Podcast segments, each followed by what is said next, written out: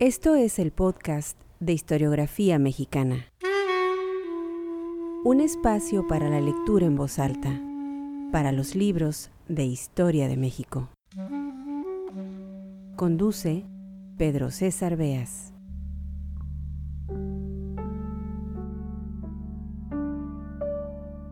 En los primeros años del México independiente, de la década de los 20 a los 60 del siglo XIX, la prensa jugó un importante rol en la construcción de identidad nacional. Enriqueció el debate político, es cierto, pero también había espacio para otras temáticas. Fue a través de las publicaciones periódicas, de las revistas literarias, que se buscaba educar, moldear el comportamiento de los ciudadanos. En los años 40 de ese siglo, del siglo XIX, llegó a México en la literatura el género costumbrista. En esos textos, en los cuadros de costumbres, se reflejaban los hábitos, los usos, los tipos característicos de la sociedad, los paisajes, se hablaba de la forma del ocio. En resumidas cuentas, nos decían quiénes éramos, dónde vivíamos y cómo nos relacionábamos los mexicanos.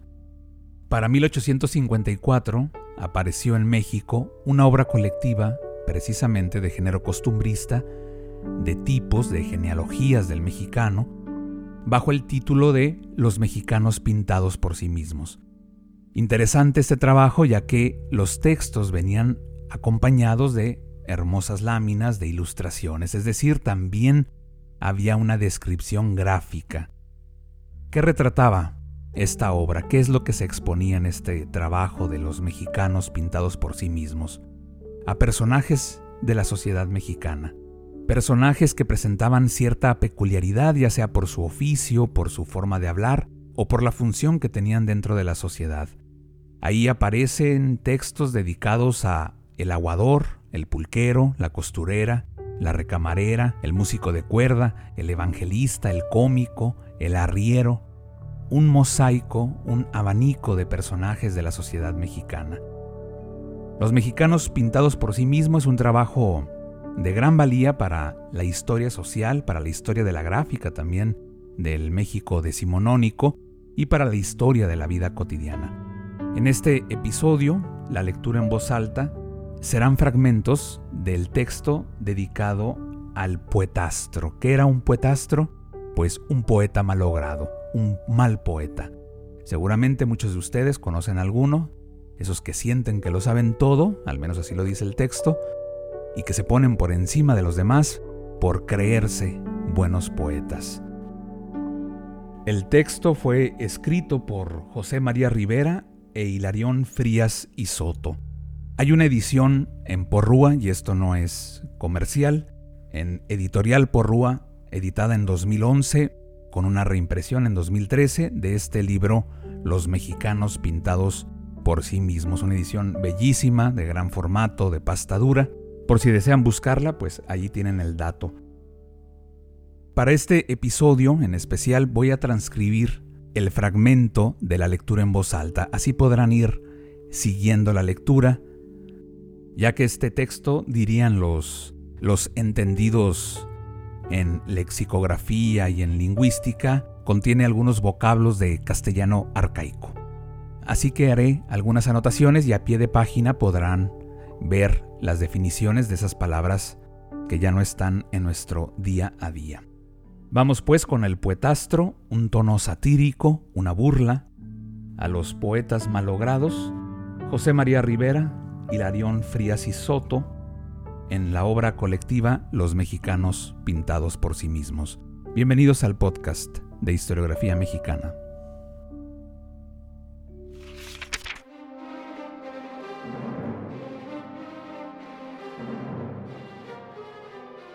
Figúrese el lector que entre nuestra juventud descuella un chico coqueto, sentimental, relamido, jactancioso y recortado como un cuello de camisa, y que tan selecta persona hace malos versos. Pues esta cosa se llama poetastro. Veamos primero su origen. El hombre salió del lodo, la mujer de una costilla, un papa de una saurda de marranos y un poeta según confiesa él mismo, brotó. ¿Qué tiene de raro que un poetastro brote detrás de un mostrador? En efecto, un cajero es capaz de sentir, de enamorarse y de querer expresar su amor. Ha leído las variedades de nuestros periódicos y tomó tanta afición al verso que creyó que era el mejor órgano para expresar su pasión a Tulitas, la hija de un retirado, cuyo balcón, es decir, el de la casa en que vivía la niña, estaba frente a la minatería que sirve de nido o larva a nuestro futuro poetastro.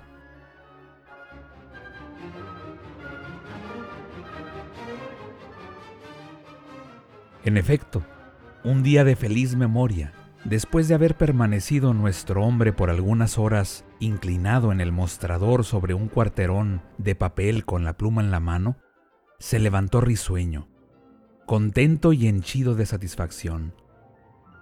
Escribe, en efecto, el hijo de Apolo diez o doce copias de su aborto literario. Las reparte a guisa de circular y enseña su composición a todos sus amigos los cuales con sus lisonjas y adulaciones le hinche el corazón de orgullo. Desde aquel día, nuestro hombre trata de seguir la senda del Parnaso, y como apenas comienza a hacer pininos en el arte, los robos y los plagios le sirven de andaderas. Desde entonces también, cuanto hay en la naturaleza, sea poético o prosaico, todo tiene que pagar su contribución a la musa de nuestro poetastro. Y no hay para él en el mundo cosa que no sea digna de la trompa épica o de la lira, guzla o plectro, instrumentos que según él pulsa diariamente, aunque nunca los ha visto. Hasta aquí el bate se ha formado con la lectura de novelas y periódicos. Ellos son su principal estudio, el secreto de su ciencia, el busilis de su fecundidad, la fuente de su charlatanería y el jugo y sustancia de sus versos. Empero, un día cayeron las obras de Zorrilla en las manos del poetastro. Las leyó con avidez, aprendió de memoria las composiciones a la noche y gloria y orgullo. Y después de todo esto, sacó en limpio que el estro del célebre poeta español era el mismo estro que inflamaba el prodigioso chirumen de nuestro hombre. Desde entonces, el poetastro se volvió romántico, y según él supo elevarse sobre toda la idiota muchedumbre, colectivo y epíteto que nos abraza a ti y a mí, paciente lector, por haber cometido el pecado enorme de no andar a revueltas con hadas y crespones, sedas y uríes, magas y vestiglos, vampiros y querubes, terremotos y cataclismos. A los ocho días de haberse vuelto romántico, nuestro prójimo se aburrió del mundo y de la raza de Adán, y tuvo la galantería de decírnoslo por medio de una composición publicada en cierto periódico, en la cual vieron muchos la revelación del genio, mientras nosotros solo vimos una boleta en regla para tener entrada franca en San Hipólito.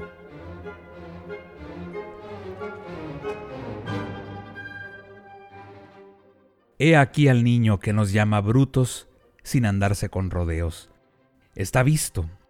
El poetastro, al declararse romántico, adquiere sobre nosotros los mismos derechos que una mala suegra sobre su yerno, y puede impunemente ponernos de oro y azul sin que podamos decir esta boca es nuestra. Al mismo tiempo, se convierte en el ser más dichoso del universo, por más que Él nos diga lo contrario. En efecto, según nuestro humilde concepto, el poetastro adquiere dones y privilegios que solo a Él le son concedidos. Examinemos si esto es verdad.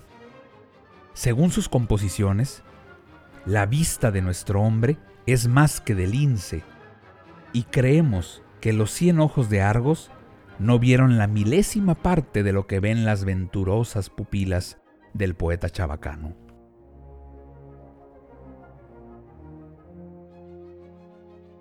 La luna no es la luna, sino un líquido globo de cristal fundido.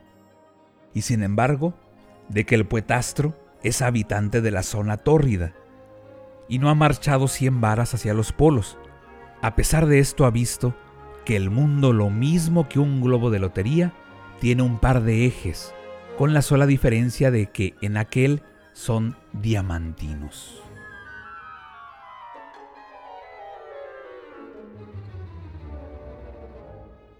¿Y qué diremos de las orejas de nuestro bate?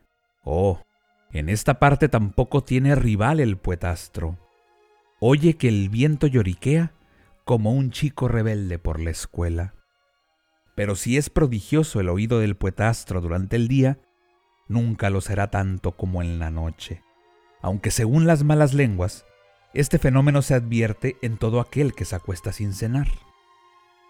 Durante la noche, cuando todo el mundo duerme, solo el poetastro se halla en vela, escuchando ecos siniestros, ruidos misteriosos, choques de cadenas, crujir de huesos descarnados, danzas de pestíferos esqueletos, etcétera, etcétera. Y los latidos de las arterias o el vuelo de un insecto son materias más que suficientes para que el bate nos diga al otro día que ha sido víctima del insomnio y la vigilia.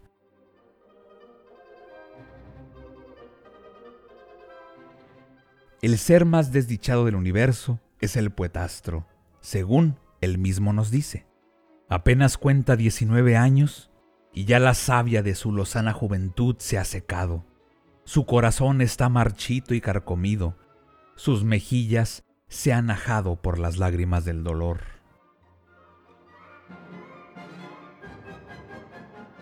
Ilusiones, anda vete. Se le han escapado del alma como se escapan las moscas de la cárcel de Popote que les había formado un muchacho travieso y holgazán. Sus creencias, volaverunt. Y en cuanto a goces y placeres, de seguro son más los que experimenta en la capilla un sentenciado a muerte la víspera de su suplicio. Pobre hombre, a nadie sino a él le está vedado el sentarse o echarse a la Bartola, y tiene por precisión que estar reclinado, postrado o de hinojos, a los pies de alguna arpía, excitándose en mirarla con loco frenesí, jadeando de amor, apurando sediento su soplo de perfumes, y todo ello para morir después anodadado de tanto amor.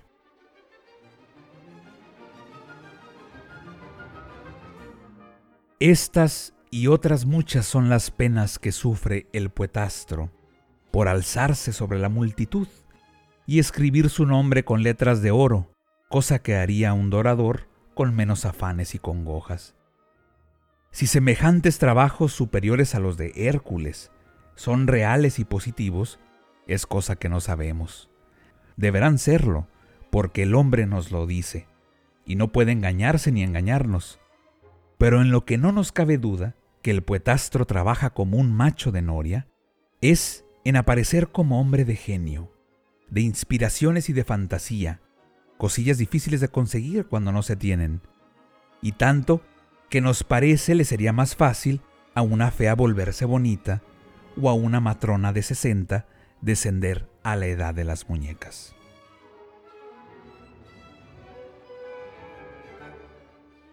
Sin embargo de esto, el poetastro presume de sabio y entendido. Habla de todo, de todo entiende, y no hay materia en el mundo que no esté al alcance de nuestro hombre. Solo una cosa no sabía, prodigio inaudito, y eso que lo aprendió desde la escuela. ¿Y qué les parece a ustedes que sería tal cosa? La cosa que nuestro hombre no sabía las virtudes teologales, fe, esperanza y caridad, cosa que aprende un chico en la escuela a los dos días. Mucho hay que decir todavía acerca de nuestro poetastro, sobre todo cuando de poeta lírico quiere convertirse en dramático, o bien cuando le vienen las ganas de soplar en la trompa épica. En efecto, en tales ocasiones, se necesitaría un volumen tan solo para hablar de la mesa de nuestro hombre, de aquella mesa, campo de batalla, donde el cantor lucha con su impotencia, donde forja los monstruosos edificios de su fantasía, donde están hacinados todos los defectos retóricos, todas las faltas gramaticales y todas las necedades estupendas que brotar pueden de la insigne mollera de un poetastro.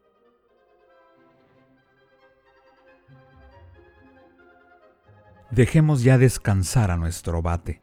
Y por último, lector, te daremos un consejo.